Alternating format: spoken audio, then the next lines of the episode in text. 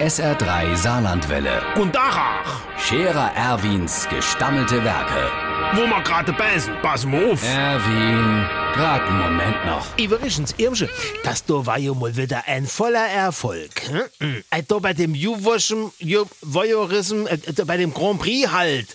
26 Bester. Mein lieber Freund, das war ja fast wie bei der letzten Fußball-WM in der Wüste. Nur, dass die Fußballer besser angezogen waren wie die Rummelboote da am Samstagabend. Flügele wie ein Engel hat er gehabt, aber gesungen hat er wie der Leibhaftige. Ei, merci, Cherie.